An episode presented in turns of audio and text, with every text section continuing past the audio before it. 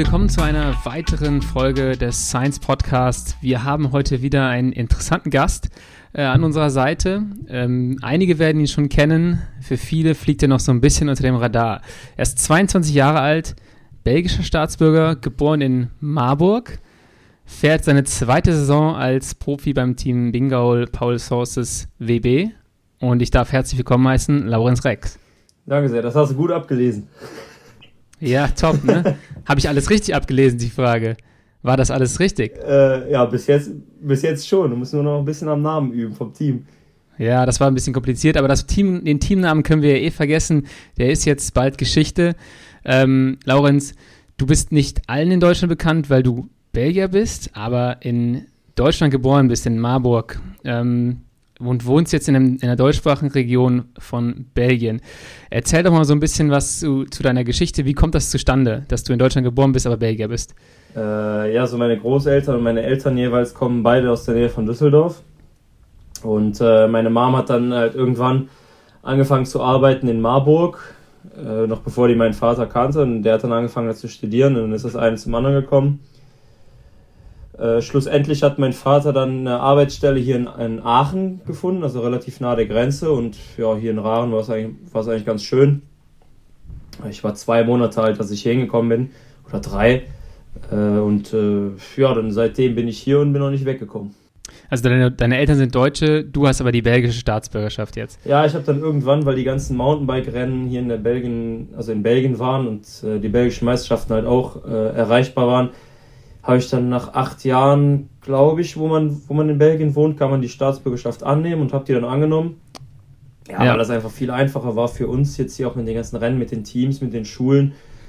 Ich habe aber noch den deutschen Pass auch, äh, aber den gebrauche ich eigentlich gar nicht. Der liegt ja eigentlich nur zu Hause rum. Ja, okay. Das heißt, gerade hast du schon ein bisschen angerissen, du hast Mountainbike-Rennen früher äh, bestritten. War das dein, dein Einstieg in den Radsport? Ja, genau. Also ich habe ganz früher Handball gespielt.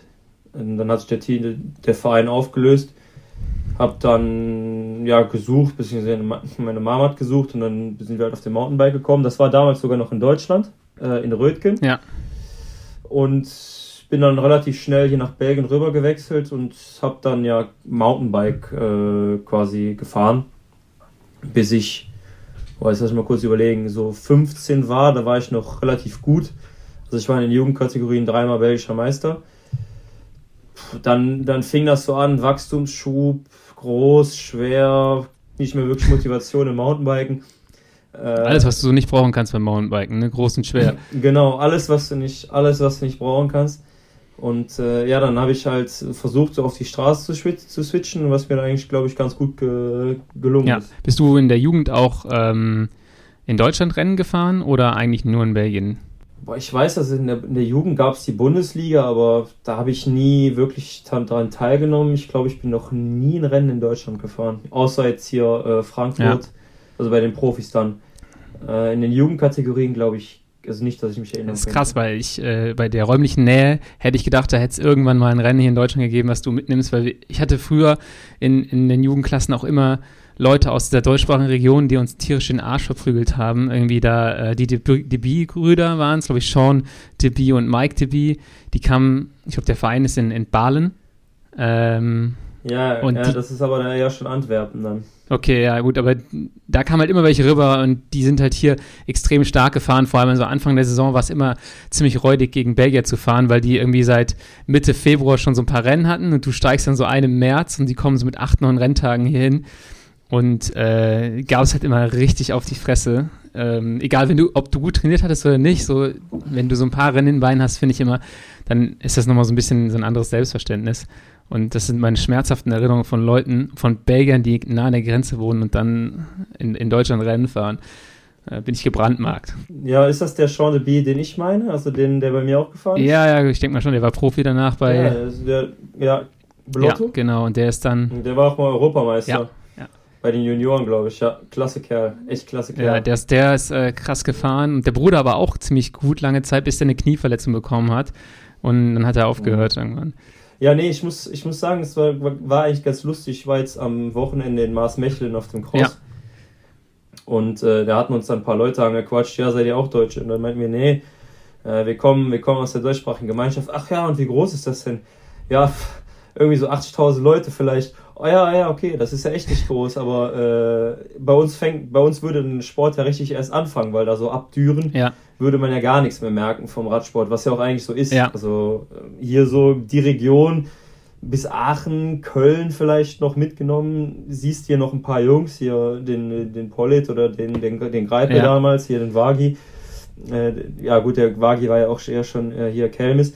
Ähm, aber mehr siehst du dann ja auch eigentlich gar nicht mehr. Ne? Ja, das ist, äh, da wird es irgendwann richtig dünn. Also da ist Köln schon noch ein richtig schönes Radsportzentrum und äh, aber auch hier kannst du, glaube ich, ganz gut untertauchen als Profi. Äh, in Deutschland zumindest, da erkennt dich keiner. Du als Belgier in Belgien äh, wirst wahrscheinlich m, häufiger angesprochen werden als äh, André Greipel hier in Köln oft. Äh, weil in, der, in Deutschland äh, Ja. ist, ist der Sport an sich halt nicht so populär. Ähm, ja, aber wir waren gerade schon bei deiner, bei deiner Jugend. Du bist dann rüber gewechselt. Ich habe jetzt mal mein klassisches Pro Cycling Stats und First Cycling äh, Stalking betrieben. Du bist dann rübergekommen in der U19 so richtig in, in den Straßensport und hast dann so deine ersten Rennen bist du gefahren. Ähm, war aber erstmal relativ unauffällig. Was war so der, der größte oder der, der schwerste Teil dieser Transition vom Mountainbiker zum Straßensportler? Die Taktik. ähm, ich bin immer losgefahren nach dem Motto, der Stärkste Ja. gewinnt. Das ist dann immer relativ hart in die Hose gegangen. äh, weil ich einfach vom Mountainbiken, das ist vom Start bis Ziel, ist es Vollgas durch. Ja, Und äh, ich bin dann immer relativ selbstbewusst rangegangen und gesagt, komm, ich fahre jetzt heute mal alles in Grund und Boden.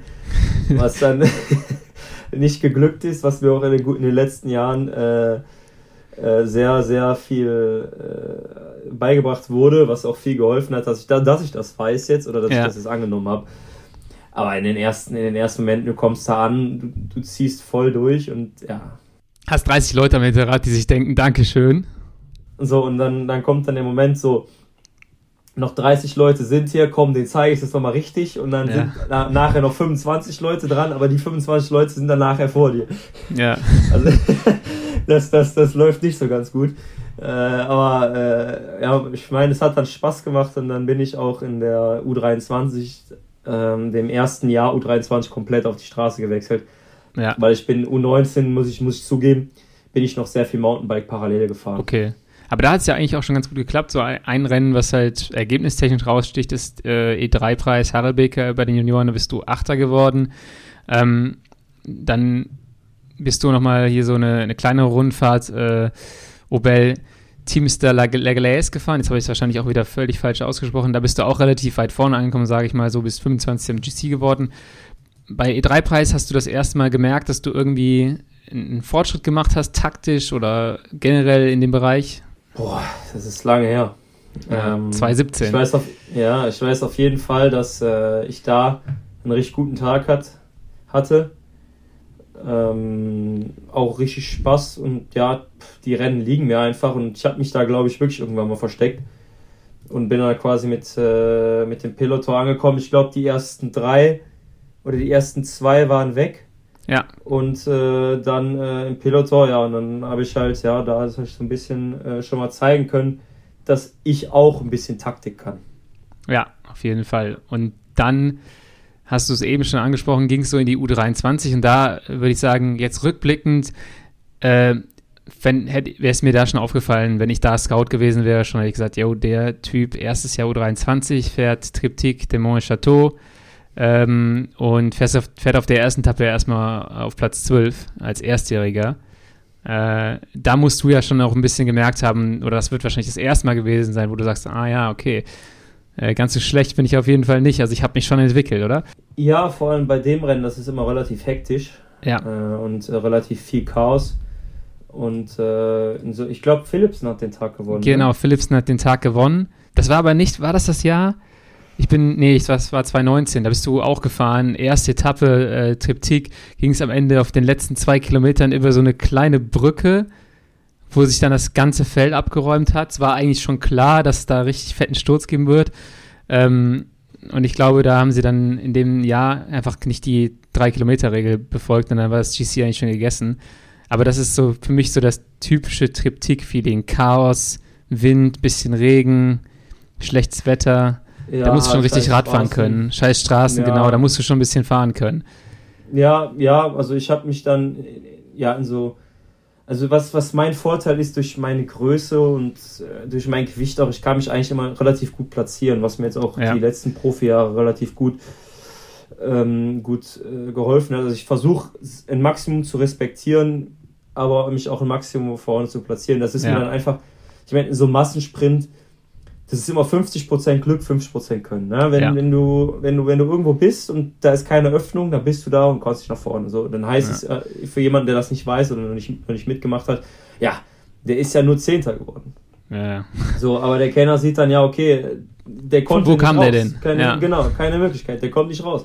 Und äh, jetzt auch wie, wie in Gent-Wevelgem, wenn, wenn du, wenn, wenn du de, also dem Peloton folgst und dem Flow folgst, dann ist das sehr, sehr ja, sagen wir, einfach ist jetzt das falsche Wort, aber es ist schon sehr viel einfacher, sich zu platzieren, ein Resultat zu fahren, als jetzt irgendwie in so einem in so einem richtig harten Rennen, wo wirklich auf die Power geht. Ja, ja, auf Aber an dem Fall. Tag weiß ich, in dem Tag habe ich mich noch relativ gut platzieren können, ja, das stimmt. Ja, du bist dann gleich auf deren, auf den, es waren halt sind dann vier Etappen, bist du halt dreimal Top 20 gefahren in drei, äh, oder es waren zumindest die ersten zwei Etappen, war so kleinere Sprints, äh, oder größere Sprints und auf der letzten Etappe, das ist glaube ich immer ein bisschen profilierter, da, da geht es ein bisschen hoch, auch nicht unbedingt dein Terrain, warst du aber auch noch 19. und recht weit vorne. Ja, das ähm, ist dieser Mont Saint-Laurent heißt der, das ist so genau. dieser Pflastersteinberg. Ja, der ja. ist furchtbar. Der ist furchtbar, ja. Und äh, ich meine, die Namen, äh, die da vorne reingefahren sind, du hast eben schon Philipsen erwähnt. Ich glaube, da sind etliche Profi geworden. Wingegaard an dem Tag 5. Garrison ist Profi geworden. Will Barter, Stan de Wolf. Äh, und ich könnte jetzt hier wahrscheinlich noch in den Top 20 weitere 15 aufzählen. Also wenn du da vorne reinfährst auf so eine, in so einem Rennen, dann wirst du normalerweise auch Profi. Ähm, ja, bin ich auch geworden. Bist du auch geworden, genau. Jetzt haben wir schon alles gespoilert. Äh, er ist am Ende Profi geworden. Ähm, du hast gerade noch was Interessantes zu dem, zu dem Sprints gesagt. Das ist immer, immer ein geiles Gefühl. Oder wenn du merkst, dass du den Flow triffst, dass du, dass du in diesem Schwung mitgehst und so ein Auge dafür entwickelst, wie verhält sich so ein Peloton auch von der Dynamik. Ich glaube, das ist für jemanden, der spät reinkommt, super schwierig, das zu checken. Ähm, aber dann umso geiler, wenn du es halt hinkriegst, oder? Ja, also was mir jetzt in den letzten Rennen auch noch sehr viel geholfen hat, ist, du musst auf jeden Fall ruhig bleiben, weil irgendeine Öffnung wird es überall ja. irgendwo geben. Und äh, am besten ist halt wirklich, du platzierst dich an der Seite, mhm. weil irgendwann will ein, ein Sprintzug den anderen Sprintzug versuchen, den Weg abzuschneiden. Ja. Und dann, dann, hoffst, dann hoffst du einfach, dass das dein Sprintzug ist, der vorbeifährt und automatisch du hast du die gehst. Öffnung. Ja. ja, automatisch hast du, das habe ich in Kroatien, glaube ich, dreimal gemacht. Und dreimal war ich direkt Fünfter in der wichtigsten Kurve, wo du, wo, ja. du, wo, wo, halt, wo man halt vorne sein musste. Aber die Ruhe, die Ruhe muss man haben und einfach das Vertrauen, dass man nach vorne kommt. Ja, und dann ist es halt richtig nice, wenn du dann merkst, so, okay, der Zug fährt vorbei und die haben jetzt noch, keine Ahnung, drei oder vier Fahrer, es sind noch 900 Meter. Du weißt, ab jetzt wird es extrem schwer für andere Leute, die nochmal die Position wegzunehmen, weil die vorne fahren so schnell. Das ist dieser eine Moment, ich habe immer das Gefühl, dass da werden die Karten die ganze Zeit gemischt und irgendwann bleiben sie gleich. Irgendwann geht es so in den letzten Kilometer und dann äh, ist die Position mehr oder weniger festgefahren oder wenn jetzt nicht noch ein krasser Zug vorbeikommt, dann weißt du, okay, jetzt nur noch konzentrieren, keinen Scheiß machen und wenn du einen guten Sprint hast, kommst du halt vorne an. Ja, das ist halt auch immer, das ist, wie du sagst, das ist ein mega geiles Gefühl, weil du fährst am Peloton, auf einmal kommt so, eine, so, so ein Sprintzug quasi mit 5 km/h schneller an dir vorbei und das, das merkt man bei der Geschwindigkeit. Ja. Und dann, wumm, und dann fährst du einfach nach vorne und ja, und dann, dann bist du einfach vorne und wie du auch schon sagtest, da kommt da keiner mehr vorbei, beziehungsweise schwierig, vor allem wenn du einen guten Sprintzug hast. Ja. Da macht da ja. keiner mehr irgendwas. Und wenn, dann hat sich jemand dann schon dermaßen das Messer an die Kehle gesetzt, dass er wahrscheinlich im Sprint auch nicht mehr viel kommt und dass du ihn halt wieder packst. Und dann ist es so dieser eine Moment so, zack, jetzt, jetzt nur noch konzentrieren, nichts mehr falsch machen, guten Sprint abliefern und du, und du kommst vorne an. Ähm, genau. Völlig vorgegriffen jetzt schon, aber geiler Exkurs finde ich immer, so, ein, so eine Dynamik von so einem Massensprint ähm, sich anzuschauen. Du bist in dem Jahr 2018 dann noch einmal wirklich sehr gut oder mehrmals sogar noch sehr gut in Erscheinung getreten. Einmal Dritter auf einer ähm, Etappe der Olympias Tour. Auch immer ziemliches Gecatche. Olympias Tour ist bekannt dafür, dass es viele Stürze gibt, ähm, enge, enge Straßen und so. Und äh, da warst du Dritter hinter Max Kanter und Martin Koistra, der auch in dem Jahr extrem viel gewonnen hat. Ich glaube, das war dann für dich auch so ein, so ein kleiner Türöffner das Jahr, oder? Äh, auf jeden Fall. Ich war zum Zeitpunkt der Olympiastour war ich äh, Stagiaire bei Argo, also bei, ja. meinem, bei dem jetzigen Team. Das hieß damals noch Argo, das junge Team. Und als Stagiaire angefangen hat, da wurden mir direkt die, die, die Rennen an den Kopf geschmissen hier. Äh, Dreuvenkurs, Overreise damals. Ja. Ähm, Eurometropol Tour also ich, muss, ich musste so wirklich die richtig schweren, harten Rennen fahren. Und da klingelte ein DNF nach dem anderen rein. Ich dachte mir schon so, Alter, wie soll das denn hier was werden? Ich, okay, die nehmen mich safe nicht. Ich, ich muss nächstes Jahr, ich muss nächstes Jahr studieren gehen, ich muss arbeiten gehen, ich werde auf jeden Fall kein Profi, das wird hier gar nichts. Also ich hatte so wirklich so einen Down, so einen richtigen Down in der, in der, in der, ja, in meiner Motivation und in meinem Selbstbewusstsein.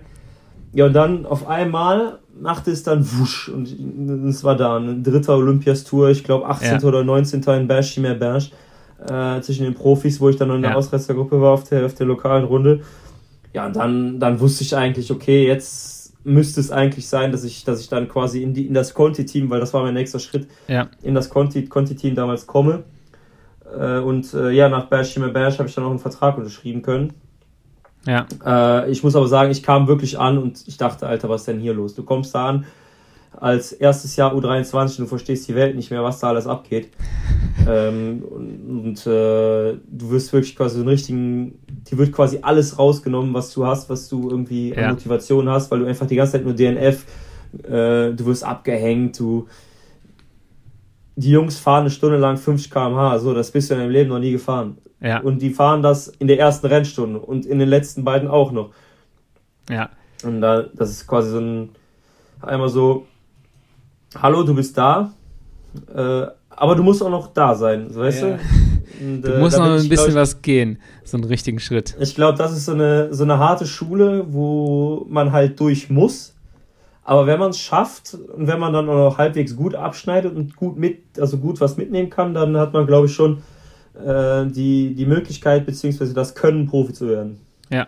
Hast du in dem Jahr 2018 dann äh, auch schon mit Powermeter trainiert und bist mit Powermeter Rennen gefahren? Konntest du da dann auch eine Entwicklung sehen über das Jahr hinweg? Also ich habe bis zum ersten Jahr U17 nicht mit Trainer gearbeitet und nicht mit Powermeter. Ja. Äh, ich hatte damals äh, Brice Scholtes, der, der leitet jetzt das BH Wallonie Mountainbike Team der hatte mich damals gesagt, also ich wollte mit dem trainieren, der hat gesagt, nee, das machen wir erst ab U16, äh, U17. Ja. Weil vorher, du bist in der Entwicklung, das ist viel zu früh. Geh mal ein bisschen Spaß haben auf dem Fahrrad, fahr ja. mal hier, fahr mal da, aber mehr müssen wir nicht machen. Erstes Jahr U16 habe ich, glaube ich, einen Powermeter gehabt, aber nicht wirklich darauf geachtet. Wir haben sehr viel versucht, auf Puls zu achten noch, weil ja. wir gar nicht wussten mit den Zonen von den Watt. Zweites Jahr U16 wurde das dann schon mehr. Äh, da bin ich dann auch mehr mit Powermeter gefahren, aber auch noch nicht wirklich äh, also benennenswert. Ja. Dann ab U19 fing das dann an im Winter, Grundlage, Watt hier, Watt da, Leistungstest hier, Leistungstest da. Da wurde das dann schon mehr mehr in, in, in, in Anschein gebracht, beziehungsweise mehr hervorgezogen. Wobei ich muss sagen, so dann U19, das erste, zweite Jahr, ich habe mich komplett verloren. Ne? Ich wusste nicht mehr, was ich ohne Powermeter bin. Ja. So, und das war, ich kann sagen, das war richtig scheiße. Ich habe zweites Jahr U19 habe ich dann Trainer gewechselt, mhm. äh, weil es halt gar nicht mehr ging. Und ich hatte, ich war komplett verloren. Ohne Wattmesser konnte ich gar nichts. Also ich konnte nicht sagen, okay, ich fahre jetzt 200 Watt, ich fahre jetzt 300 Watt oder ich kann das jetzt so lange so, so lange durchhalten. Was ja. im Nachhinein echt schlecht war, was auch eine gute Lehr, so Lehrstunde bzw. Lehrschule war. Ja, ich denke, das ist so ein, ein Neigen vor allem junge Fahrer zu, sich dann darin zu verlieren. Ähm, man muss, deswegen ist es auch gut, wenn, wenn du einen Trainer hast oder jemand hattest, der gesagt hat, wir müssen das jetzt noch nicht zu ernst nehmen.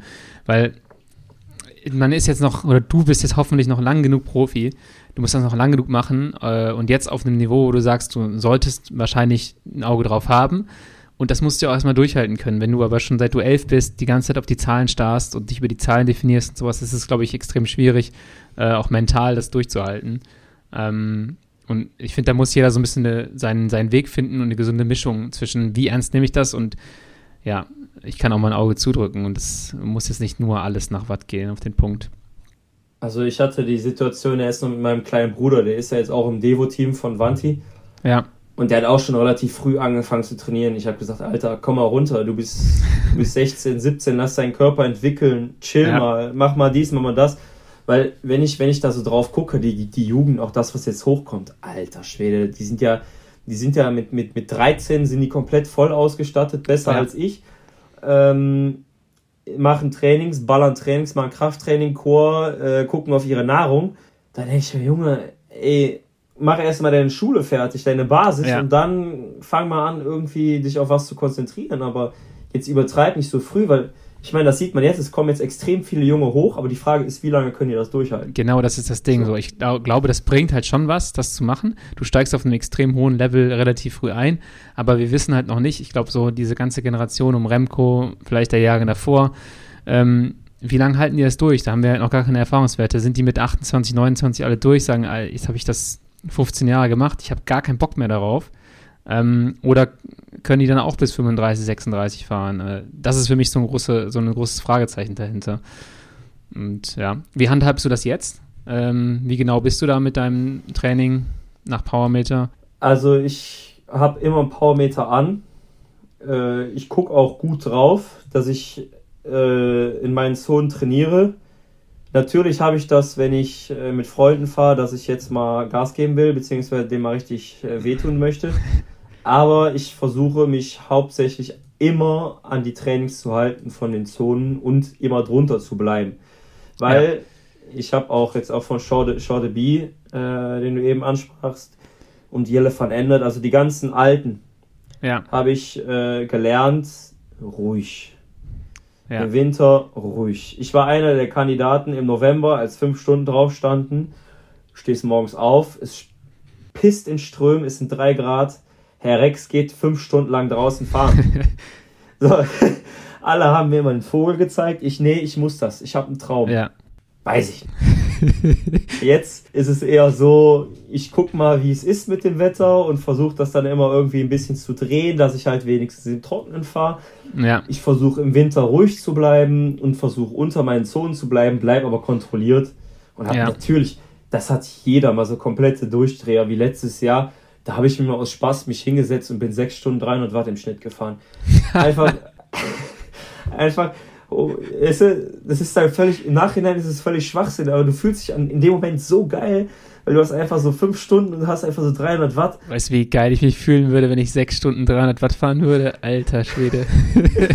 ich, hatte, ich war dann irgendwann so im Rhythmus drin und Rhythmus drin, aber es, im Nachhinein ist es halt pur graue Zone und ich brauchte erstmal vier Tage, um mich wieder zu. Also, ich habe natürlich weiter trainiert, aber so dieses, dieses, was, was dir nicht auffällt dabei, das ist halt echt scheiße. Ja, es ist halt langfristig so, du hast halt ein langfristiges Problem draus gemacht, ne? Wenn du sechs Stunden 300 Watt fährst, das sind extrem viele Kilojoule, die du umsetzt. Das sind extrem viele Kohlenhydrate, die du dann in dem Moment leer ziehst.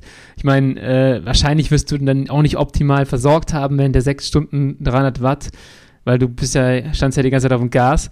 Ähm, das ist halt wahrscheinlich schon ein ganz lustiger Reiz. Auch kein schlechter Reiz so für, für den Körper, aber es muss halt wahrscheinlich nicht sein. Und vor allem, wenn du noch andere Trainings drumherum hast, ist es halt dann eher scheiße das ist halt pure Erfahrung auch. Also, ich zum Beispiel jetzt am, äh, vor zwei Tagen bin ich noch in Aachen gefahren. Ja. So eine Abfahrt, so eine Abfahrt runter im Stadtverkehr. Und ich wusste, okay, ich habe den Kombi in der Abfahrt, aber ich will den schon ein bisschen schneller fahren. So, ich bin mit einem Kumpel gefahren, der ist 42, der ist natürlich auch schon erfahren, ist selbstständig und, und so weiter und so fort. Und ich bretter da runter mit 75 km/h in der, in der Innenstadt. Ich glaube, das 50er-Zone oder so. Ich habe den Komm nicht bekommen, weil ich war genauso schnell wie mein Alter Komm, weil unten ein Bus war. Und dann sagt der Alter, Rex, Junge, was war das denn jetzt? Ja, wenn du dich jetzt hier auf die Fresse legst, äh, ist ja die ganze Saison im Arsch. Ja, genau. ja das, das, sind, das sind Spielereien, das muss man sich einfach mal, das muss sich einfach mal so gönnen. Ich meine, das ist halt alles Erfahrungswerte. Wenn ich, ich in 20 Jahren, wenn ich dann am Rad sitze und irgendwie mein Enkel oder mein, nee, nee Enkel, also mein Sohn. Wäre früh. Mein Enkel, ja. Also, ja, sorry, äh, mein, mein Sohn äh, fährt dann da runter mit 75, dann sage ich denen wahrscheinlich auch das gleiche, was der mir gesagt hat. Ja, Aber das klar. ist halt alles Erfahrung, äh, die man dann einfach aufbauen muss. Und so war das auch mit dem Wintertraining, mit dem immer volle Pulle, Vollgas, voll auf dem Gas stehen bleiben und im Regen Ja. fahren. Hast du ähm, denn auch gemerkt, also ich persönlich bei mir habe gemerkt, ich bin früher mal viel zu schnell gefahren, vor allem Grundlage. Ähm, wie ist das in, wie ist das in Belgien generell, so dieser polarisierte Trainingsansatz? Äh, ich habe, glaube ich, noch in Erinnerung, dass die Belgier auch gerne mal auf dem Gas stehen im Grundlagentraining. Wie ist das jetzt für dich? Hast du eine Entwicklung auch gesehen? Ähm, fährst du jetzt deutlich langsamer, als du es vielleicht früher sogar gemacht hättest? Boah, also mein Trainer hat meine Grundlage, oder beziehungsweise nach meinem Leistungstest war ich immer voll in meiner Grundlage. Bin die Grundlage immer mit dem IF von 07 gefahren oder 069. Ja, Äh, Okay. Lass es 065 sein. Das ist. Also für richtig Grundlage im November ist das eigentlich zu schnell. ja, Aber was mein Problem war, ist, ich war so ein bisschen. Was ist zum Glück weg? Ich war so ein bisschen Training Peak süchtig. äh, wenn meine, meine, meine, was ist das, die TTL? Fitness? TCL, ja, ja. die, die Fitness, die den TSS berechnet da, wenn die nicht hochging oder runterging, war ich schlecht. Ja. Und wenn meine Form über, im, im Plusbereich war, konnte ich auch nicht fahren. Äh, deswegen habe ich halt immer ein bisschen mehr Gas gegeben, aber ich bin jetzt zum Glück so, dass ich das halt ein bisschen aufgegeben habe und dass ich jetzt einfach komplett gemütlich fahre. Also ich bin jetzt meine ganzen Trainings, seitdem ich wieder angefangen habe, ich glaube das Maximale war ein IF von 0,55, also das ist ja, Ja. nichts. Nee, das ist, Das ist gar ja nichts. nichts. Aber das ist gerade bei dir, ähm, du bist, bist du 1,93, 82 Kilo, stimmen die Daten von Pro Cycling Stats? Ja, momentan, momentan, ja. Mom- Momentan ja, okay. Ähm, dann hast du halt auch, ne, du hast absolut gesehen eine sehr hohe Schwelle, wieder das gleiche Spiel, extrem viel Kalorien, extrem viel Kohlenhydrate. So, da kannst du sogar tendenziell noch, noch langsamer fahren. Dieses Spazierenfahren ist halt ein mega Luxus. Und ähm, ich finde es halt super wichtig, weil du langfristig gucken musst, dass du nicht, okay, die nächsten sieben Tage dein Training durchziehen kannst, sondern dass du die nächsten Wochen und Monate äh, das auch hinkriegst, dein Training durchzuziehen. Dann äh, fand ich das für mich mega geil, dass Grundlage nicht irgendwie bedeutet, du kommst nach vier, fünf Stunden nach Hause und bist halt irgendwie tot, sondern du kommst nach Hause, dir geht es eigentlich ganz gut und du merkst, also ich finde, du merkst dann immer so eine leichte Müdigkeit. Aber es ist ja so eine Schläfrigkeit. Und früher war das halt immer so eine, waren das so zerstörte Beine. wenn du so, wenn du so am, am Gas hingst, so, das ist immer so ein bisschen wehgetan hat. Das fährst du vier Stunden, das funktioniert auch.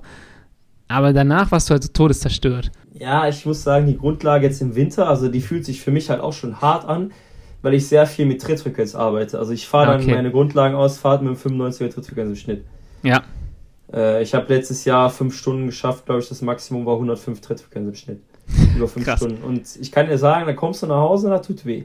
ja, Aber woran ich gemerkt habe, dass ich mein Wintertraining jetzt richtig mache, beziehungsweise bis jetzt richtig trainiert habe, ich habe mich immer über all die Jahre gefragt, wieso die Profis so bei, bei 10, 15 Grad, weißt du, die fuhren immer mit einer Mütze los und mit einem Buff und mit Ja. Handschuhen und eingepackt, wie, wie, wie im tiefsten Winter. Und ich dachte immer, Alter, ey, wenn, die, schwitzen die nicht oder was? Ist denn Ja. nicht warm?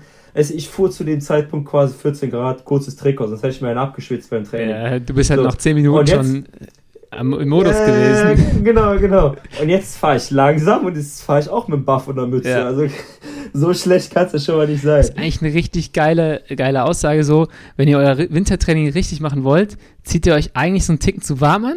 Und wenn das funktioniert, seid ihr in der richtigen Zone. Du brauchst gar keinen Ihr Powermeter. dürft Du nicht schwitzen. dürft nicht schwitzen.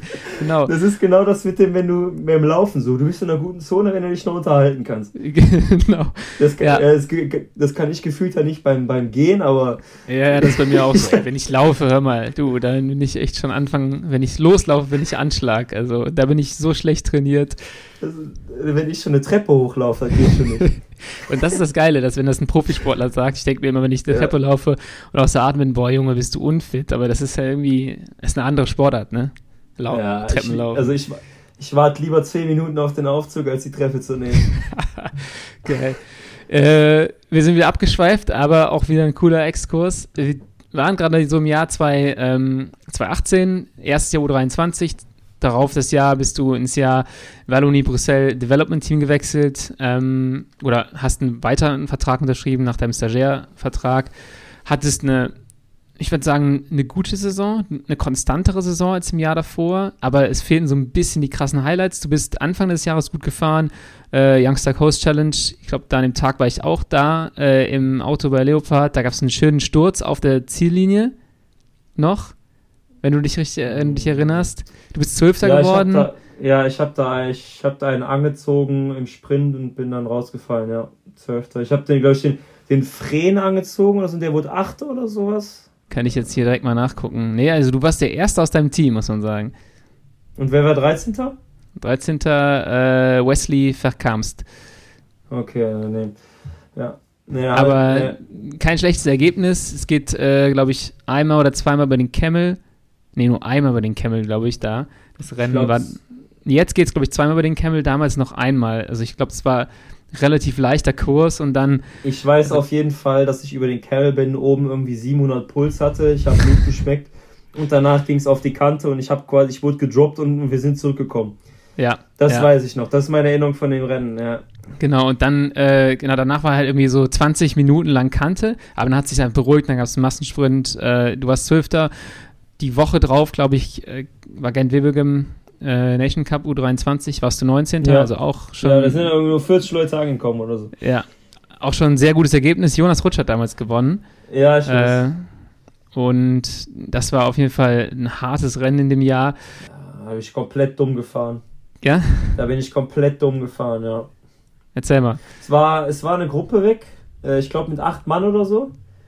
Und dann fuhren wir, das ist auch die, das ist die Schlüsselstelle in Gent-Wevelgem. Äh, wir fuhren von so einer großen Straße rechter, also rechter Winkel nach rechts und dann bist du in so einer ganz kleinen Straße und fährst quasi in die Bergzone rein. Ja. Ja, und da habe ich mir gedacht, ja, acht Jungs sind weg. Äh, komm, ich fahre nach hinten, ich habe keinen Bock mehr, Rennen ist vorbei. Und oben, zack, zack, zack, Pitcock springt weg und noch ein paar Jungs, ich glaube fünf, sechs Leute und die fahren drauf zu. Und ich dachte mir, Scheiße, ja. Alter. War das, äh, ich finde, ich glaube, bei, bei Gent, wenn es, wenn es die Passage ist, die ich kenne, du fährst einen relativ schmalen Anstieg auch hoch, ähm, dann fährst du nochmal runter und dann fährst du in den Camel rein. Und da musst du eigentlich schon vor dem schmalen äh, Waldstück, wie, wie heißt denn der Anstieg nochmal, musst du halt schon vorne sein, weil danach oh, nee, nicht Rodeberg. Doch, doch, ich glaube, das ist der. Ja, ist das Rodeberg? Äh, nee, ich bin mir nicht ganz sicher, aber du hast auf jeden Fall diese Kombination, wo du eigentlich wissen musst, okay, ich muss nicht im Camel vorne sein, ich muss halt viel früher schon vorne sein weil äh, ah, du fährst ja, mit so eine Kapelle rum. Du fährst mit so eine Kapelle oben nochmal so, genau. Und äh, ja, das ist halt auch sowas, wo ich sage, das muss sich jeder junge Fahrer, der in Belgien Rennen fährt, der muss sich das genau angucken, weil diese Kombination, die hast du in so vielen Rennen immer mal wieder in der gleichen Region. Und es ist super wichtig zu wissen, wie muss ich mich positionieren und wann muss ich halt auch vorne sein. Und ich glaube, das ist halt für, für junge Fahrer, vor allem für Quereinsteiger, eine, eine krasse Aufgabe. Ja, also was ich jetzt auch wirklich bei den Klassikern gelernt habe, ist, wie fährst du Klassiker? Punkt Nummer eins, du kennst den Klassiker auswendig. Ja. Punkt Nummer zwei, du bist gut trainiert. Punkt Nummer drei, du bist der Allerbeste und hast am besten, hast am meisten Glück. Punkt ja. Nummer vier, du gewinnst.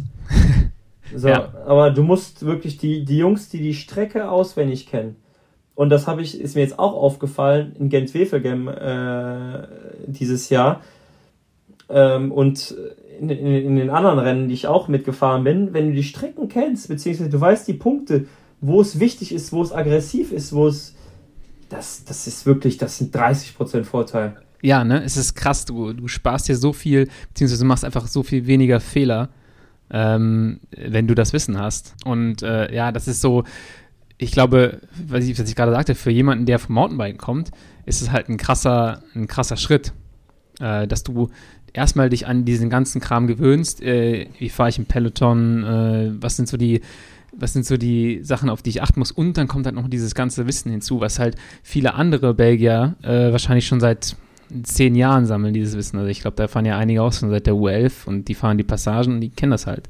Also die, die Rennen auswendig kennen, das ist schon, ja, man muss die Rennen mindestens einmal gefahren sein und dann, das ist wirklich, wenn du da ankommst und du weißt jetzt, weißt du, natürlich kann die dir das im Briefing sagen. Ja. Äh, an dem Punkt, an dem Kilometer musst du vorne sein. Wenn du aber nicht weißt, dass vier Kilometer davor eine Rechtskurve nach, also eine, eine, eine, eine, eine, scharfe Rechtskurve ist, ja. ja, dann weißt du das nicht. Nee.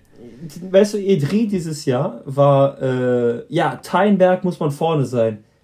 Ja, die, aber kein Mensch hat gesagt, dass 10 Kilometer vor dem Teilenberg eine kleine Straße anfängt mit zwei Meter, wo alles auf die Kante geht und ja. nur eine rechts-links-Slalom ist. Ja. Das ist super, das ist super krass. Und das finde ich auch ist eine wichtige Sache, die du als sportlicher Leiter in dem Briefing auch, auch wissen musst, weil zu sagen, Teinberg musst du vorne sein und hier ist ein Foto vom Teinberg, so erkennst du den Teinberg, ist halt so, wenn du dann, dann auf den Teinberg zufährst, merkst du, ja scheiße, jetzt bin ich im Arsch, weil ich bin nicht mehr, ich komme ja gar nicht mehr vor.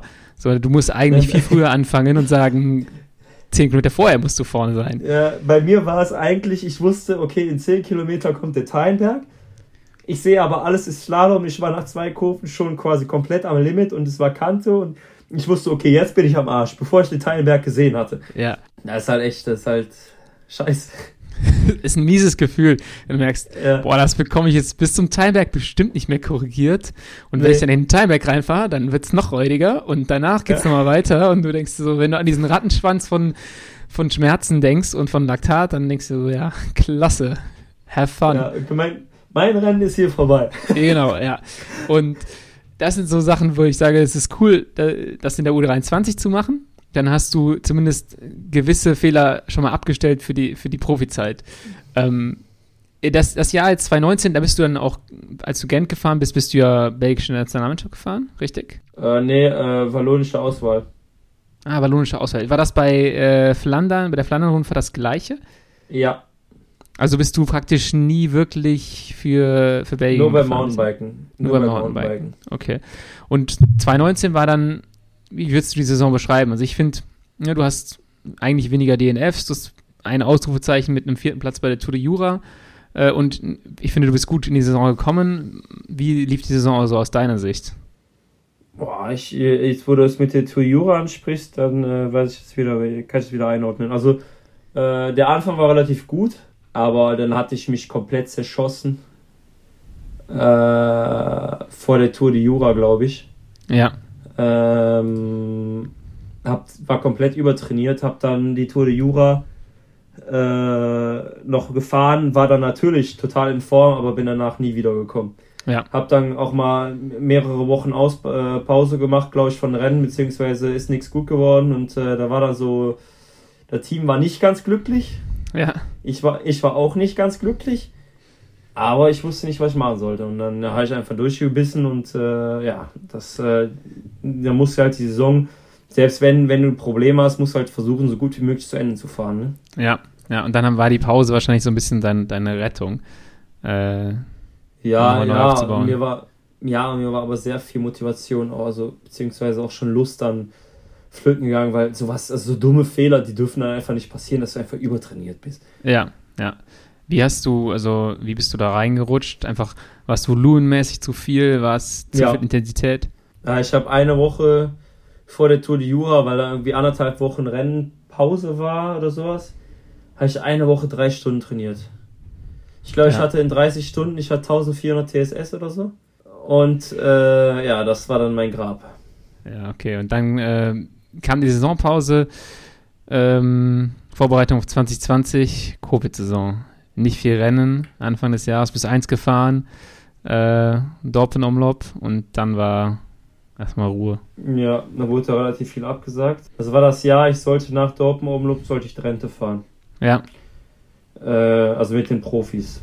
Ja, und dann wurde Drenthe abgesagt und dann fing Corona an. Und in Corona habe ich mir dann gesagt, okay, 2020, jetzt habe ich Zeit, das ist die Saison. Ich werde Ende der Saison Profi. Ja. Und dann habe ich alles dran getan und trainiert wie ein Wilder und wirklich, ich habe mich, weil wenn du keine Rennen fährst, dann kannst du dein Training viel besser aufbauen. Ja, ja, auf jeden Fall. Du kannst hier Rufphasen legen, da Rufphase legen, du kannst das machen, du kannst jenes machen, du kannst versuchen, es kann in die Hose gehen, weil du dich ja wieder erholen kannst zwischendurch. Und dann habe ich halt richtig viel trainiert und dann haben wir mit, mit, mit dem Team auch äh, Rennen, Rennen vom Team organisiert, weißt wir haben uns dann im Lac de l'Odeur getroffen, wo nicht viele Autos sind und sind ja. dann irgendwie Gas Gas gefahren, haben irgendwie so, äh, so Spielchen gemacht und da wurde dann relativ, viel, relativ schnell klar, dass ich die, das Potenzial habe, dann auch zu den Profis hochzugehen. Und äh, ja, Ende 2020 war es dann soweit. Dann wurde ich quasi, äh, bin ich äh, Dingens gefahren. Äh, Im August äh, war so ein Rennen. Boah, wie heißt das noch? Das ist auch hier in der in, hier in den Ardennen. Ja. Äh, und danach habe ich. Nee, nee, nee, nee, nee. Guixepel war ich als Stagiaire dann auch, also beziehungsweise bin, bin hochgekommen. Das Ja, war ein Hageland. kleines. War, nee, Hageland war auch mit den Profis. Das war ein Punkt 12 Rennen. Ah, okay, also belgisches Äh, Amateurrennen. Ja, genau. Äh, und äh, da bin ich dann extrem stark gefahren und ja, dann, dann, dann, dann soll ich Profi werden. Ja, also das ist so ein bisschen, weil oft, wenn du dir die Ergebnisse in dem Jahr anguckst, ist das nicht dein stärkstes Jahr gewesen, aber du hast halt dann eine Entwicklung an den Tag gelegt, wo du, wo das Team gesagt hat, okay, aufgrund dieser Basis ähm, können wir ihn hochnehmen. Genau, also ja, Resultate, ich bin immer eher, ich war bis jetzt, oder bin, bin eigentlich eher der Teamplayer. Ich bin immer viel fürs Team gefahren. Ja. Hab dadurch es maximal gelernt und deswegen Resultate waren bis jetzt. Ja, also wenn ich, ich hatte mal so meine Momente, wo ich dann für mich fahren durfte, das ist dann auch immer gut gewesen. Aber ich bin jetzt nie wirklich in Rennen reingegangen und habe gesagt, so heute, heute ist mein Tag. Ja, okay. Deswegen war die Entwicklung dann doch mehr, also die Entwicklung, die ich gemacht habe, und die Schritte waren dann ausschlaggebender Ja. als meine Resultate. Ist super interessant. Also äh, ist jetzt nicht unbedingt das Team, wo ich gesagt hätte, dass da relativ viel auf Daten und Entwicklung und mit, mit Weitsicht hantiert wird, sage ich mal.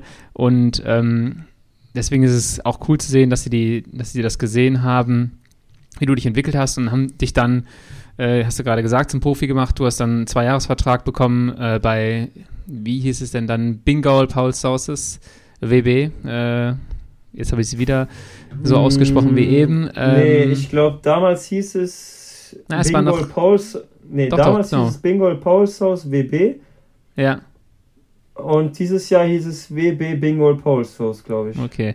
Haben sie noch ein bisschen was äh, zur Abwechslung reingebracht. ähm, zack, erste Profisaison. Du hast direkt ein richtig geiles Programm gehabt, würde ich sagen. Am Opening Weekend bist du Kürne, Brüssel, Kürne gefahren. Äh, bist gefahren Lissabon, was ein super hartes Rennen ist. So, finde ich, ist ein klassisches belgisches Schweinerennen, so nenne ich immer. Auch so ein Rennen wieder, wo du weißt, wenn du den Parcours kennst, bist Ja. vorne. Ja, auf jeden Fall. Und da, da ist Streckenkenntnis alles bei dem Ding. Das ist ja auf so einer, auf so einer Runde, äh, zwei, drei Pflasterabschnitte. Es geht ein bisschen hoch. Man muss wissen, wo der Wind herkommt, weil da auch einige Ja. ungeschützte Passagen sind. Und du musst halt wissen, wie baller ich am besten auf der leichten Abfahrt in so einen engen Kopfsteinpflaster-Feldweg zwei vor Ziel Ja. rein.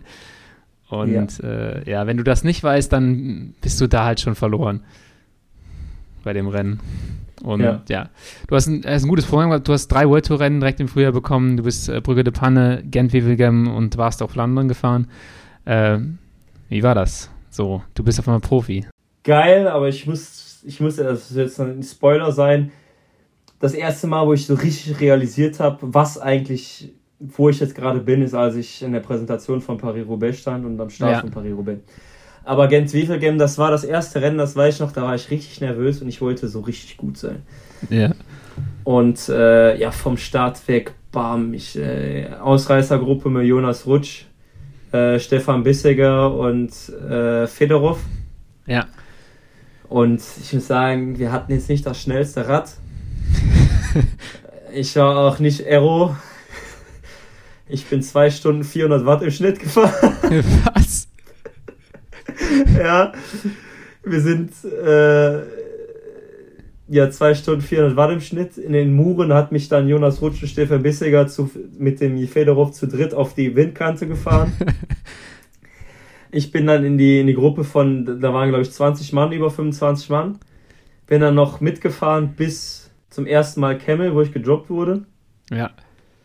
Und dann habe ich auf Flap gedrückt und äh, hatte 4 Stunden 385 normalized. und äh, bin seit dem Tag richtig cooler, richtig, richtig gut mit dem Gogel, mit Michael Gogel, weil der war auch gedroppt und äh, dann haben wir uns quasi in der, weiß ich noch, in der Autoschlange kennengelernt und dann meinte ich so, Alter, fährst du, fährst zu Ende? Der so, nein, komm, wir biegen hier rechts ab. Da bin ich mit dem nach Hause gefahren und äh, ja, das war, aber war ein geiler Tag, war echt geiler Tag, nur auch so, ja, das erste Mal, da, da konnte ich halt noch so, weißt du, so was, ich konnte mal richtig zeigen, ja, okay, erstes Jahr Profi und der ist schon direkt da und war ja. schon cool. Musst du auch erstmal können, so erstes Jahr Profi fährst du oft ums Überleben, ähm, da musst du auch erstmal vorne bei Gent rausfahren können, weil es wollen ja durchaus schon ein paar Leute in die Gruppe, ne? Weil wenn er sich vorher ein bisschen teilt auf in den Muren oder vorm Camel schon äh, und du dann noch über den Camel mit drüber kommst, holst du auch mal schnell ein Ergebnis noch. Äh, mal schnell ja. in Anführungsstrichen, ne? Das ist nicht einfach, aber durchaus ähm, machbar aus so einer Gruppe, deswegen ist die Gruppe auch schon irgendwie beliebt. Mm, du hast gerade schon gesagt, du hast gebraucht bis Roubaix, um zu äh, richtig zu kapieren, wo du bist. Waren dann sieben Monate, um das zu checken die aber durchaus schon ja, erfolgreich waren auch, oder? Du hast gesagt, du bist zwar ein Teamplayer ähm, und viel fürs Team gefahren, hast aber auch schon deine, deine eigenen Chancen bekommen. Äh, unter anderem in Kreis Breis in, in Frankreich super schwerer Kurs. Äh, oh, Urs ja. Ballerstedt hat immer noch Albträume davon, ähm, als ja, er da auch. gefahren ist. Du auch, ja. Du ich bist halt wenigstens. Ja, du bist ja wenigstens Fünfter und Zweiter auf den Etappen geworden. Ja, Alter, ey, das ist wirklich, das ist, ich glaube, die französischen, die französische Rennen der Kategorie, ey, das, boah. Ich hatte jeden Tag 380 Normalized. Ja. Jeden Tag. Alter, das ist wirklich, das ist nicht normal. Der geht halt hoch, runter, links, rechts, ja, enge was, Straßen. Was da abgeht, das ist nicht normal. Ja, aber äh, erfolgreich gewesen. Ne? Dass, dass äh, seitdem äh, Baller von dem Rennen wiedergekommen ist und meinte so, dass das Schlimmste, was er bisher gemacht hat, mit, ähm, weiß ich halt auch, wenn du da jemanden hast, der da vorne reinfährt, das ist dann auch ein richtig guter Rennfahrer. Ähm, es ist, musst du halt auch, auch mit deiner Statur, ist es ja, da musst du schon richtig Punch haben, weil es geht ja immer so ein, zwei, drei Minuten richtig Vollgas hoch. Da musst du schon mal richtig Watt stehen lassen oder anstehen, oder? Ja, du musst, ja, du musst Watt stehen lassen und du musst quasi am Ende vom harten Rennen noch Watt stehen lassen können. Ja. Und dafür musst du einerseits mental gut sein und andererseits physisch. Ja. Und ich würde sagen, zu dem Zeitpunkt war ich eigentlich mental auch ganz gut dabei. Also ich habe mich gut gefühlt, ich, ich hatte Bock, äh, ich wollte wirklich Gas geben und äh, war auch wirklich gut. Vor allem nach so einem harten Rennen bin ich eigentlich relativ gut. Und äh, ja, dann konnte ich auch äh, da in der letzten Etappe, da wurde ich leider ein bisschen überrascht, aber ähm, bei dem letzten Kilometer der Mick van Deke, ja. Mick oder Tim, ich weiß ja, nicht mehr, wer das war. Ja gut, das ist es schwierig, die auseinanderzuhalten, aber einer von den beiden. Nein, nein, nein, der Mick, der, pass auf, pass auf, der Mick hat Locken und der Tim hat keine Locken. Ah, okay, ja gut. Das kann ich mir jetzt merken. Ja, hoffe ich, hoffe ich, dass das so rum ist. nee, äh, ja, und äh, ja, deswegen bin ich Zweiter geworden. Ne? Ähm, genau. Danach hattest du auch nochmal eine Chance bei ein paar Punkt 1 Rennen, glaube ich, so zumindest ein bisschen auf eigene Kappe zu fahren. Äh, achter Platz bei Druivenkurs in Overijssel. Ja. Das ist ein schweres Rennen. Das ist auch ein sehr schweres Rennen. Da habe ich das erste Mal mitbekommen, als Remco für ein Vieh ist. ja, ist alleine angekommen, Remco. Der ist alleine angekommen und das Peloton fuhr, glaube ich, zwei Stunden auf jeder Straße 60 und in jedem Berg 500 Watt und der Typ ist einfach vorne weggeblieben. Ja, ist auf jeden Fall auch äh, Sau-Aero der Typ. Das hilft sicherlich, ja. aber ist halt auch eine krasse Maschine. Ja, ja aber auch der ist, ich muss sagen, der ist echt nett auch. Also, also nicht so der Eindruck, den du von außen bekommst, wenn du ihn nicht kennst, aber äh, ich denke. Nee, ich habe den, hab den mal kennengelernt an der Dopingkontrolle von Overreise danach. Ja. Da waren wir nämlich beide und konnten nicht pinkeln.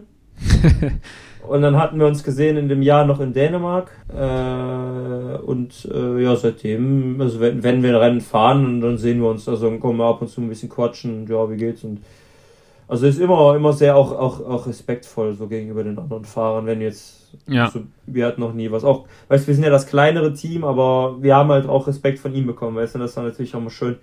Ja. Äh, Gerade von, von so, so großen Leuten, so großen Jungs, äh, den Respekt zu bekommen. Ja, ist, auch, ist gut zu hören, weil er hat oft mal, zumindest in Deutschland, jetzt nicht den, den allergeilsten Ruf, sage ich mal. Ähm, aber ich glaube, da, da ist halt auch man, man, kennt ihn halt nicht so und wenn, wenn er zu kleineren Teams und so respektvoll ist, ist das auch, auch sehr viel wert und das ist halt so, ne, jetzt als Weltmeister ist es auf jeden Fall auch wichtig, dass er also sich so nach außen gibt. Ähm, ja, dann kommen wir zu dem großen Highlight, würde ich sagen. Äh, erstes Jahr Profi, es regnet wie Sau. Erstes nasses Roubaix in weiß ich wie vielen Jahren. Du bist 21.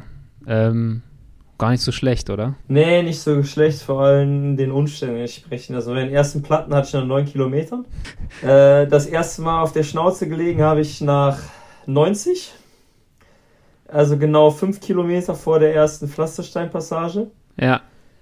Äh, hab dann mich irgendwie zurückfahren können mit dem ersten Sektor, bin mit Brille rein, hab nach 200 Metern nichts mehr gesehen bin blind den Sektor gefahren, an allen vorbei und war vorne mit dabei. Und da wusste ich, okay, heute ist mein Tag. heute, heute wird geballert. Und ja, dann vorne drin geblieben, platziert. Und auf einmal, ich fuhr zwischen Jungs, Van Art, äh, Tönissen, äh, Colbrelli, weißt du, die ganzen, die ganzen Viecher, äh, Panderpool, die ganzen Viecher. Ich fuhr einfach da und die Jungs haben mich respektiert, die haben mich dazwischen gelassen. Ich war dabei, ich habe mitgedreht und so weiter. Ja, und dann bin ich, äh, ich glaube, zwei, zwei Pflastersteinpassagen nach Carrefour de l'Arbre, äh, ja. nach äh, Berg, ja. ja, nochmal hingefallen. Äh, auf, dem, auf dem geraden Stück ist mir einfach das Fahrrad weggerutscht. Da ist mir mein Rahmen gebrochen, äh, mein, äh, mein Schuh war kaputt, ich musste Rad wechseln. Also mir, der war nicht durch durch, aber der war angerissen. Ja. Äh, ich bin auf dem gleichen Sektor nochmal gefallen, weil ein Motorrad mir den Weg blockiert hat und du kannst ja nicht bremsen auf den nassen Pflasterstein. Ja, und bin dann 21. geworden. Ich hätte gern, wäre gern nicht gefallen und äh, wäre für Top 15 gefahren. Ja. Aber äh, das ist, ich glaube, ich kann damit sehr, sehr zufrieden sein, sehr stolz. Es gibt Leute, ich hatte vorher sehr viel Kontakt mit, mit Heinrich Hausler abgefragt, ja. wie man das machen muss und, und so weiter. Der meinte, der, der war, glaube ich, schon 10, 12, 14 Mal mitgefahren und von einmal einmal angekommen, weil er immer Platten hatte, immer Pech, immer Stürze oder so. Und beim ersten Roubaix dann direkt so viel Glück zu haben, ich glaube, da kann man, da kann man echt, echt, echt glücklich und stolz drauf sein. Ja, Heino ist auch ein gutes Rennen gefahren, da Zehnter geworden. Ja. Äh, in dem Jahr. Was ist, äh, was musst du mitbringen für so ein Rennen? Also klar, du musst einen richtig großen Motor haben.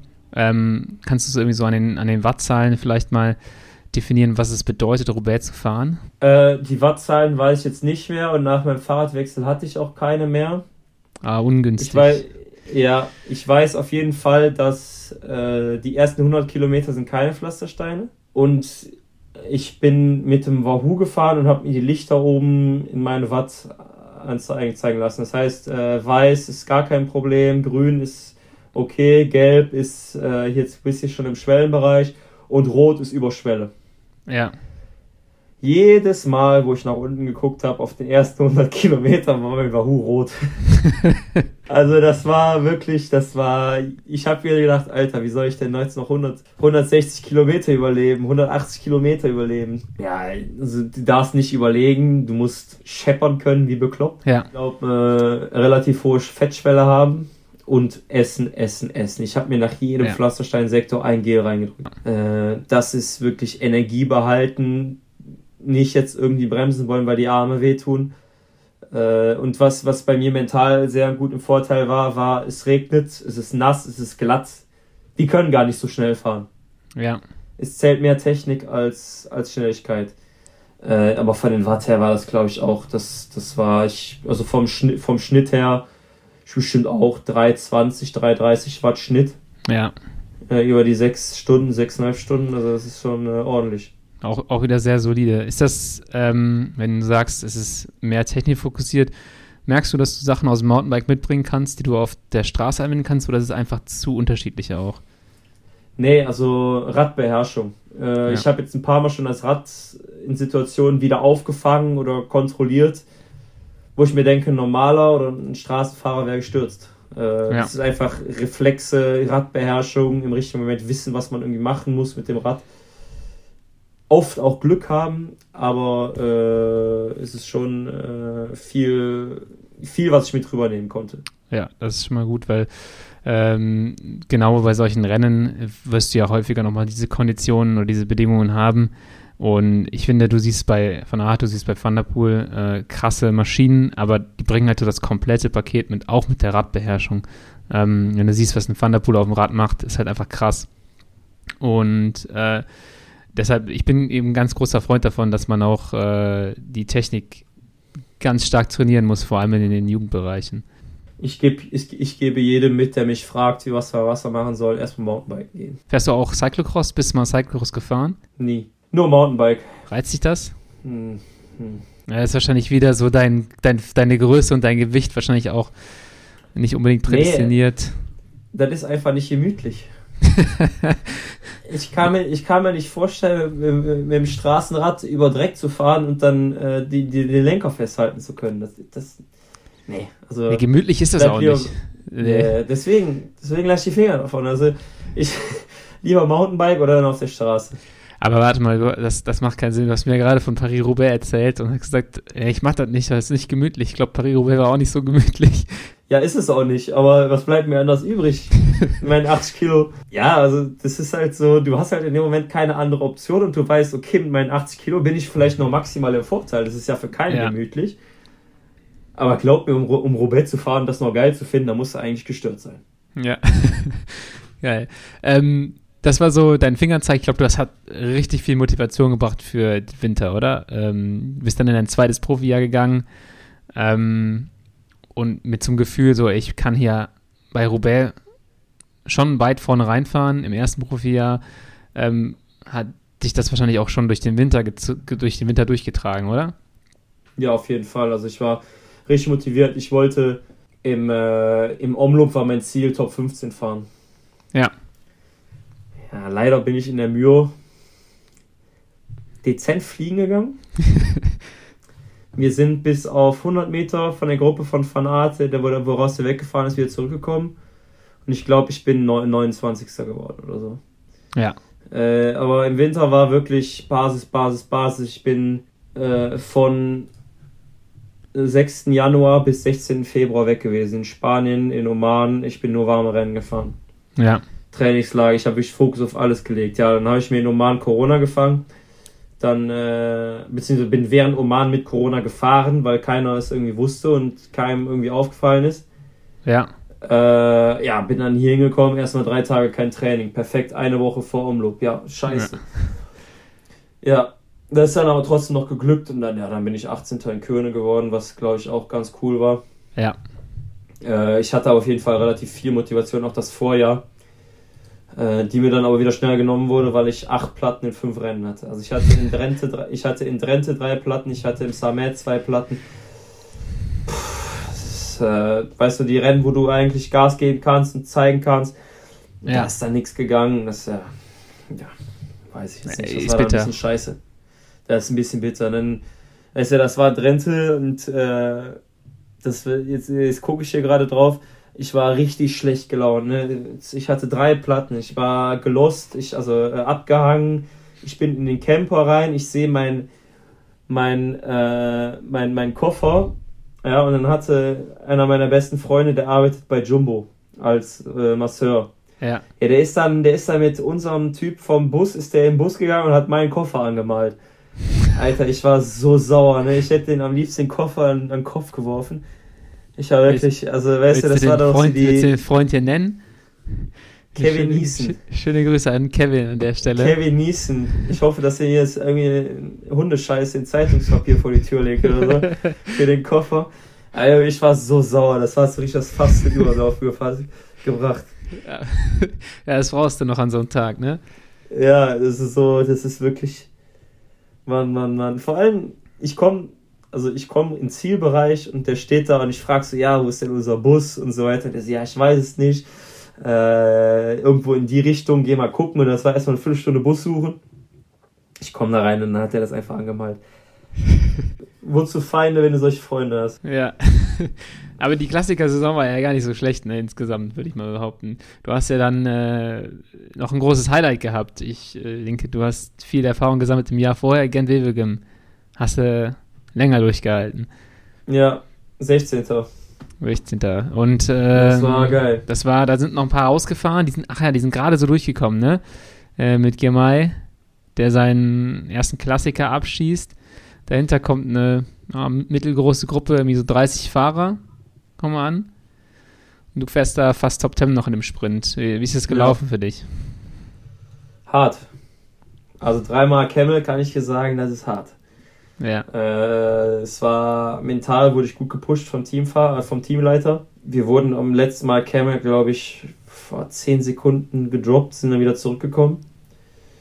Ähm, sind dann ja ins Richtung Ziel gefahren und dann hieß es, bleib im Peloton drin und folg dem Sog. Und äh, ja, so bin ich dann 16. geworden. Ich, ich habe zu spät angefangen zu sprinten, sonst hätte ich vielleicht Top 10 fahren können, aber das ist alles Erfahrung und, und Fehler, die man macht, vor allem in der Euphorie. So, Alter, ich fahre Top 20 Wefelgame, weißt du? Das ist dann so, dann ist in dem Moment ist es dir eigentlich egal, aber so, so 10 Sekunden später, scheiße, ich habe eigentlich den Fehler gemacht und das und. ja. Vor allem, wenn du komplett grau da ankommst. Hast du es auch mal so, dass du zählst auf der Ziellinie so? Äh, wie viel da bin ich geworden, dass du so ein bisschen durchzählst? Nee, nee, das, das, das nicht. Ich, äh, also entweder habe ich, war ich ja Leadout und dann war mir das egal. Oder ich habe wirklich alles versucht und war so grau, dass ich äh, nicht mehr zählen hätte können. Also, dass ich dann lieber auf okay. meinen Lenker gucke. Du bist dann, glaube ich, dieses Jahr hast du nochmal einen richtigen Schritt gemacht. Insgesamt ähm, super stabil, kaum DMFs drin. Ähm, du hast noch einen Top 10 geholt bei den Brüssel Cycling Classics. Ich würde sagen, das ist selten passiert, dass du in irgendeiner Gruppe bist, angekommen bist, die so 100 irgendwas war, sondern du bist halt so immer recht weit vorne gewesen. Wie würdest du äh, deinen Fortschritt beschreiben? Kannst du das noch ausmachen, wieder mal an so an Zahlen und Daten? Merkst du das oder ist es halt einfach so kleine Veränderungen, so kleine Details, die dann den Unterschied machen von letzter Saison zu dieser Saison? Also ähm, meine Fettschwelle ist, glaube ich, um 20 Watt hochgegangen im Winter. Ja. Also ich nochmal einen Riesenschritt gemacht habe. Willst du sagen, wo es ungefähr liegt jetzt? Hoch. Hoch. ja, so ein Brummer, bei so einem Brummer wie dir wirst du wahrscheinlich schon irgendwie so, keine Ahnung, Fatmax 280 fahren können. Wie viel? Bisschen mehr. 280? 280. Liegt ganz weit weg. Kannst, äh, da kannst du mal ein paar mehr dreistellig hochlegen. Also, ja, nee, okay. nicht. Also fast, fast dreistellig mit noch hoch, also fast noch 100 mehr. Krass. Ja. Bisschen, bisschen weniger. Ja, gut. Äh, dafür ja. fahre ich dann schon 80 Watt über der Schwelle. Äh, in dem Bereich. Nee, aber so im, im, im Januar ist mir das das erste Mal aufgefallen. Also, die, die, die Fettschwelle ist extrem hochgegangen und ich habe im ich habe im 5-Minuten-Test mal eben 15 Watt mehr getreten und im 20-Minuten-Test, ich glaube, 35. Alter Schwede. Ja. Wenn du solche so Schritte machst, Schritt, ist natürlich schon krass. So einen Schritt noch zu machen, dann, dann weißt du, okay, dieses Jahr kannst du fetzen. Und äh, ja, leider war das, also ich muss jetzt, ich will jetzt keinen Blame und so, aber das Material war nicht ideal, ähm, wo sehr viel dann auch hängen geblieben ist. Ähm, deswegen konnte ich die Watt halt nie wirklich auf die Straße bringen. Äh, ist normal für ein kleines Team ohne ja. wenig, also mit, mit wenig Möglichkeiten. Deswegen freue ich mich jetzt noch mal mehr auf nächstes Jahr, weil, Alter, ich habe jetzt ein paar Mal auf dem Cube gesessen, das ist wirklich nicht normal. Das ist der Unterschied. Äh, ich habe jetzt noch mit, also ich habe äh, einen Teamkollege von, von mir früher, der kommt jetzt auch mit zu Vanti. Ja. Und die Segmente auf Strava, wir fahren 30 Watt weniger mit der gleichen Geschwindigkeit. Krass. Das ist geisteskrank, was, was da alles, äh, was da alles abgeht. Ja, Material macht schon extrem viel aus und ich glaube, es wird jetzt immer, immer mehr und das, das Cube ist ein, ist ein sehr gutes Rad und äh, ich glaube, ihr habt ein, insgesamt ein sehr schönes Setup. Ähm, du hast gerade schon gesagt, du wechselst jetzt äh, in die World Tour, du hast den Sprung geschafft, ähm, zwei Jahre unterschrieben bei Intermarché, äh, Circus Vanti heißt es jetzt seit anderthalb Wochen. Ähm, wo geht's hin für dich? Was wird deine Rolle sein? Äh, meine Rolle wird sein, erstmal in der World Tour anzukommen, Anfang des Jahres und dann äh, ganz klar äh, Klassiker-Squad und äh, Sprintanzug. Aber der Sprintzug für die härteren Rennen. Also wie du schon ja. sagst, mit den kleinen Gruppen ankommen. Jetzt keine, keine flachen, geraden äh, Vollgas-Sprints, sondern eher in den härteren Rennen, äh, wo eine kleinere Gruppe ankommt, da am Ende noch Sprintzug zu machen. Ja, ich glaube, das ist genau das, was dir liegt. Du bist jemand, der, du bist kein krasser Massensprinter mit so Megawatt, aber du bist halt einfach in der Lage, einen Sprint zu fahren, einen guten Sprint zu fahren, nachdem das Rennen halt eklig war. Äh, wenn die meisten filigraneren Sprinter, sage ich mal, ankommen und halt aufstehen und sich sofort wieder hinsetzen, äh, dann sagt sich Laurenz Rex, ja, okay, ich fahre halt immer noch meinen, meinen Peak einigermaßen. Und äh, so typisches belgisches Ekelsrennen, ne? Ja, also ich, ich beschreibe mich eher, ich bin kein schneller Sprinter. Also im Massensprint wirst du mich nicht vorne finden, aber eher so einer mit Gewalt. Weißt du, so mit, es, ist, es, ist, es, ist, es ist hart gewesen, kaltes Wetter, alle sind komplett am Ende und dann kann ich halt trotzdem noch annähernd meinen Peak, wie du sagst, also meine 5 ja. Sekunden und 10 Sekunden halten. Und äh, da, wie, wie nach Brüssel Cycling Classic. Ja, das war ein extrem hartes Rennen, es war arschkalt. Äh, ja. Es hat geregnet und ich habe im, ich habe den, ich war Zweiter vom Pilotor hinter Christoph. Oh, ich erinnere mich an das Rennen. Das war, das war so vorne in dieser Gruppe, war das so der, der Todes Sprint überhaupt. Ich glaube, Taco van der Horn ist da ja so ja. mit Kopfwippen an so einem ja, sterbenden, äh, wer war Timo Willems vorbeigefahren. Ja, Willems, ja. Ähm, das war, das war von außen auch, also ich kann, konnte mir von außen genau vorstellen, wie sich das Gefühl, wie sich das jetzt anfühlt, da so zu sprinten noch so. Es passiert, es ist einfach richtig ja. räudig. Vor allem, ich hatte jetzt ähm, am Teambuilding von Vanti äh, mit dem Boy von Poppel gequatscht. Ja. Und äh, der Bruder von dem, der Danny von Poppel, der ist ja auch gesprintet. Und äh, der Boy hat mir dann erzählt, dass der Bruder ihm gesagt hatte, dass, also, Alter, der, der hat mich überholt. Ich habe dann erstmal geguckt, wer das war. Ich habe den noch nie gehört. Der kommt dann nächstes Jahr zu euch. Das war geisteskrank. das ist doch das beste Lob, was du kriegen kannst, oder? Ja, von solchen Jungs, ja. Ja. Und ist es denn so, ich meine, du bist sicherlich ein guter Leadout-Fahrer weil ne, du, bist, du bist groß, ähm, da findet ein Sprinter hinter dir ganz gut Platz. Aber ist es denn so, dass du da auch so einen Development-Plan hast in eine Leaderrolle schon oder guckt ihr da ja irgendwie so Jahr für Jahr dann? Kannst du da schon was sagen? Äh, also ich weiß erstmal nur die ersten Rennen, die heißen äh, erstmal ankommen, erstmal gucken, wie das lernen, wie das Team funktioniert. Und danach, ja, danach ist halt schauen. Ne? Ist halt schon, also schon Leader-Trolle eher. Äh, aber wenn, wenn ich stärker bin, dann soll ich auch mal selber sprinten. Also das ist halt schon, ja. Chancen werden gegeben, aber Chancen äh, werden auch genommen. Ja. Äh, so, so arbeitet das Team gerade mit uns jungen Fahrern, weil die halt, die wissen, die wissen irgendwo, wo das Potenzial ist, aber die wissen nicht die Grenze und das würden die halt gerne testen. Ja, ja, ich bin, ich bin gespannt. Also ich finde vor allem so der Saisonabschluss da nochmal richtig geil aus. Ähm, Crow Race, bist nochmal Vierter und Sechster geworden. Äh, war auch immer ein bisschen so Kamikaze, glaube ich, Crow Race. Äh, ja, äh, eigentlich, eigentlich cool. Liegt, liegt dir ja wahrscheinlich schon irgendwie mit deinem Bike-Handling. Ähm, ich weiß nicht, ob man sich dann unbedingt freut, wenn da so Hindernisse auf der Straße sind und äh, aber ja, das ist, glaube ich, nochmal so also genau deine Art von, von Sprintern gewesen. So 30, 40 Leute vorher über so einen kleinen Hügel, die richtig schnellen Sprinter sind abgehängt. Ähm, und ich glaube, mit, mit einem ordentlichen Leadout ist da, vor allem so auf der letzten Etappe, wäre da nochmal ein bisschen mehr drin gewesen. Ja, vor allem hatte ich eine springende Kette. Also es war ja, okay. nicht alles nicht ideal. Aber ich frage mich auch immer selber, warum ich das eigentlich mache. so, ja. Also da denke ich mir so, ja, komm Junge, warum machst du das eigentlich? Kannst du auch droppen, du bist ja auch dick. du musst jetzt auch nicht den Berg hier hoch. Aber irgendwie klappt es dann doch wieder und ja, dann ist es geil. Ja. Und dann kommst du an und dann fährst du ins Ziel und dann, oh geil, Vierter geworden. Genial. Ja. Ja, das ist so, wenn du Form hast, dann tolerierst du so ein bisschen mehr Schmerzen. Ja, vor allem, wenn dir jeder sagt, dass du richtig gut unterwegs bist dann äh, sind die eigentlich alle schon ja, sehr überzeugt immer von dir. Dann, dann, musst du ja irgendwo beweisen. Du musst ja dann Gas geben. Und in der letzten ja. Etappe ist das ganze Team für mich gefahren vorher. Und äh, ja, dann, dann, dann kannst du nicht sagen, hey Jungs, ist jetzt hier zwei Minuten bergauf. Mm -mm, läuft heute nicht.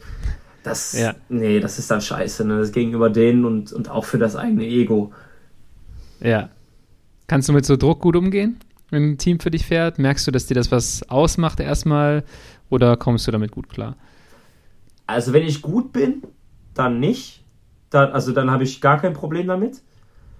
Aber wenn ich so fühle, mh, hm, heute nicht ideal, dann, dann kann ich nicht. Also dann, dann wird es sowieso noch schlechter, wenn das Team für mich fährt. Okay. Weil oft, oft, oft passiert es mir so, dass ich, weißt du, dass ich dann die Hilfe nicht möchte dann fahre ich alleine und dann habe ich irgendwo eine Öffnung, wo es dann irgendwann meine guten fünf Minuten habe und dann zack bin ich mit dabei oder zack kann ich das. Ja. Aber wenn dann so das ganze Team, weißt du, weil, weil so im Team fahren und vorne fahren, das, das, das braucht schon viel Energie. Und wenn du dann ja. mal so einen schlechteren Tag hast, dann ist das nicht ideal. Also für mich nicht ideal, wenn das Team dann für mich fährt. Ja, es ist interessant zu hören. Ich finde es auch immer so, ähm, das ist was, wo man reinwachsen muss, äh, denke ich als Fahrer. Und das ist die Erfahrung, die du mitnimmst, dass du auch an Tagen, wo du dir eigentlich eher unsicher warst und du merkst, dann ist doch noch was draus geworden, dass du das da, dass du das auch mitnimmst und selbst an einem schlechteren Tag dann sagst, okay, Jungs, ich fühle mich gerade nicht optimal, aber ich kriege das schon irgendwie hin. Der Erfahrung nach klappt das schon irgendwie. Und ähm, ja, dass, dass man dann auch immer häufiger das Selbstbewusstsein hat, in diese Leaderrolle reinzugehen. Und ähm, ja, denke, das also, kommt mit dir über die Jahre. Ne? Du bist 22 ja, jetzt. Genau, was soll ich da? Ich habe null Erfahrung. Ich kann, also als Leaderrolle mit 22 muss schon ein super Talent sein, ja. Und äh, ich, ich bin da eher, ich würde gerne noch viel, das Maximum lernen. Ich bin, also ich fahre gerne fürs Team, Situationen lernen, Erfahrungen aufnehmen, Fehler machen, um, um, um sie nicht mehr zu machen. Ja. Und äh, ja, da ist halt jetzt die letzten zwei Jahre, beziehungsweise dieses Jahr auch noch, ist halt sehr viel passiert. Und die nächsten Jahre dann natürlich wirst du immer besser, immer besser Leadout und ähm, immer besserer Teamkollege sozusagen. Und ja, so, so, baut sich das dann halt alles auf. Und das Wichtigste ist halt auch, dass, dass du diesen familiären Aspekt hast, weißt du, beziehungsweise diesen Kollegenaspekt. Wenn du jetzt ja. fremd bist und der eine das nicht mag, dann dann wird das sowieso nichts. Und dann, dann, dann kannst du auch gar keine Liederrolle anfangen oder gar nicht anfangen rumzukommandieren oder, oder weil der eine sagt, ja, wer bist du eigentlich? Wieso hast du mir irgendwas zu sagen? Und der andere sagt dann, ja, ey, komm halt deine Schnauze, die sagen, mach das, der mach, was der will. weißt du, das, das funktioniert nicht. Und das ist dann halt auch, auch immer so vom, vom Leader, beziehungsweise die Autorität vom Leader, das aufzubauen. Und das habe ich noch nicht, muss, muss ich ganz ehrlich sagen ich äh, bin 22, ich habe keine Autorität, um mir zu sagen, Jungs, ich bin heute geil, ich bin heute gut, fahrt für mich. Ja? ja. Äh, und da ist irgendwo, das ist fehlendes Selbstvertrauen, fehlende Erfahrung und fehlende Autorität. So. Und ja. äh, da rutschst du halt irgendwann rein mit der, mit der Zeit, wenn du, wenn du in Team kommst, wenn du die alle, Leute alle kennenlernst, wenn du das machst, wenn du jenes machst, wenn du, da rutschst du halt rein. Ich glaube, du hast auch das ideale Team dafür für nächstes Jahr.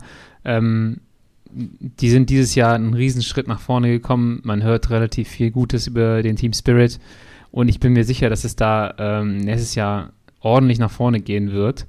Ähm, und dass, wenn ihr da alle euren Flow findet, dass es da richtig, richtig abgehen kann. Und ähm, ich bin mega gespannt zu sehen, ähm, ob du nochmal äh, 15 Watt am 5-Minuten-Test drauflegst und 30 Watt am 20-Minuten-Test, dann äh, kann man sich nächstes Jahr den Namen Lawrence Rex ganz dick anstreichen. Ähm, und ja, denke aber auch so, dass du ein, ein, wertvoller Teamkollege sein kannst in dem, in dem Konstrukt, weil ihr auch ja da sehr gute Anleitung habt. Ich finde, das Team hat einen großen Schritt gemacht. Ähm, man sieht, dass da mehr miteinander gefahren wird und genau das, was du gerade beschrieben hast, wirst du wahrscheinlich dort finden. Ja, also ich kam da an beim Teambuilding und nach 30, 30 Minuten war es so, als ob ich die, die Jungs seit zehn Jahren kenne. Ja. Äh, und das war auch mein Aspekt zum Team wählen. Das, das, die Umgebung brauche ich. Ja, sehr schön, das, das zu hören, weil äh, ich, ich denke mal, dass ähm, dann extrem viel drin sein wird, so in der ganzen Konstellation. Und äh, ihr dann auch so auf World Tour Niveau weiterhin so überraschen könnt, weil das war dieses Jahr schon krass. Ähm, ich habe, wie viel hat das Team geholt? 22 Siege und äh, da, da kann es auf jeden Fall noch weitergehen. Nee, also das ist, äh, ich bin auch gespannt. Ich glaube, jetzt mit dem neuen Wind, der hochkommt, mit den erfahrenen Jungs auch, die dabei sind, kann das Ganze nochmal echt äh, nach oben gehen. Ich habe auf, ja. hab auf jeden Fall Bock. Das wird geil. Hast du äh, noch irgendwie so für dich so ein kleines Ziel nächstes Jahr? Also ich würde auf jeden Fall erstmal jetzt einen guten Winter haben, nicht krank werden, mich nicht verletzen und dann mal gucken, wo ich, wo ich stehe. Und mit dem ersten Rennen werde ich da schon ganz schnell sehen, wo ich stehe und was ich mir als Ziele setzen kann. Aber jetzt so momentan als Ziel habe ich einfach nur einen guten Winter haben, nochmal nicht übertreiben, schön ruhig bleiben und äh, Entwicklung machen, Basis machen, Krafttraining machen und dann gucken, wo es hingeht. Ja, das ganze Thema Krafttraining haben wir jetzt völlig außen vor gelassen. Das hatten wir schon in so einem Vorgespräch. Wie gesagt, ey, erzähl das gleich. Wir äh, sind, sind gar nicht dazu gekommen. Ähm, ist eigentlich schon ein ganz gutes Schlusswort gewesen von dir. Ruhig machen, keinen Scheiß machen, keine sechs Stunden 300 Watt als Training irgendwie definieren ähm, und, und die Schritte gehen. Ich glaube, wir haben hier einen richtig coolen Einblick bekommen ähm, war, war nicht ein sehr offener Podcast und äh, ich hoffe, dass du auch in dem deutschsprachigen Raum, ich meine, du warst schon im Besenwagen-Podcast, aber dass du jetzt so ein bisschen mehr auch den Fokus bekommst und äh, ich denke, auch mit der nächsten Saison wird der, wird der dann von alleine kommen. Ich kann dir schon mal Danke sagen, dass du dir die Zeit genommen hast, äh, dabei zu sein. Ich fand es mega cool. Äh, wir hatten alles zwischen äh, coolen Geschichten, äh, ein paar krassen Wattzahlen ähm, wo ich jetzt immer noch da sitze und denke mir so, Alter, wie kann man so viel Watt fahren? Äh, herzlichen Dank, Laurenz. Ich drücke dir mehr als die Daumen fürs nächste Jahr und ich denke, das werden jetzt auch noch viele andere hier tun. Ja, danke sehr. Dann mach's gut. Wir hören uns hoffentlich nächstes Jahr auch nochmal, äh, vielleicht so gegen Ende der Saison und wir können da mal so ein kleines, äh, ein bisschen Revue passieren lassen. Bis zum nächsten Mal, Laurenz Rex. Vielen Dank. Jo, tschö. Tschüss.